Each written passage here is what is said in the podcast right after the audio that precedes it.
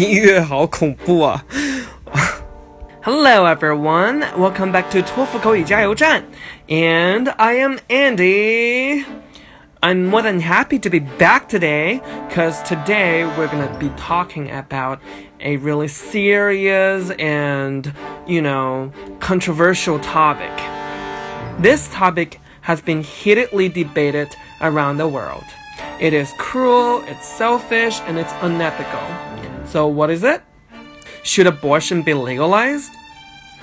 I think this is really going to be a tough question for a lot of you guys. So, today we're going to tackle the problem and we're going to answer the question. So, before answering the question, I want to ask you some questions. First, what are your thoughts on the abortion? Is it a good thing or a bad thing? Why?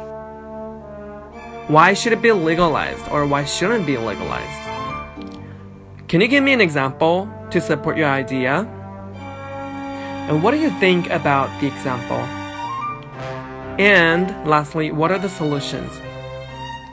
Alright, so now I am going to give you my demo answer on this topic.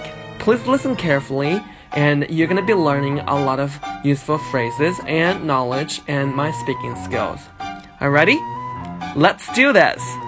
Alright, I think I am 500% negative about this thought, about this idea, because I think it's selfish, immoral, and unethical to do it. For example, if a woman gets abortion, she's killing a life starting at conception. The gynecologist will dissect the fetus or child by using scissors, so it will be in great pain and then die, which is a torture, cruelty, and murder.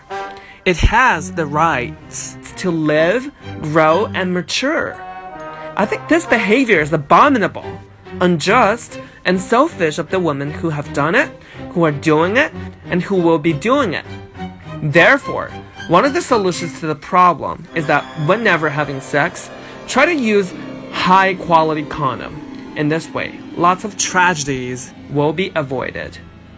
好，这就是我们今天托福口语加油站为大家准备的 talk show。我们还有更多有趣的课堂以及留学的信息，希望大家关注我的微信号三三九幺六九三八六，更多与考试相关的内容与资料，敬请期待哟。See ya, have a nice day.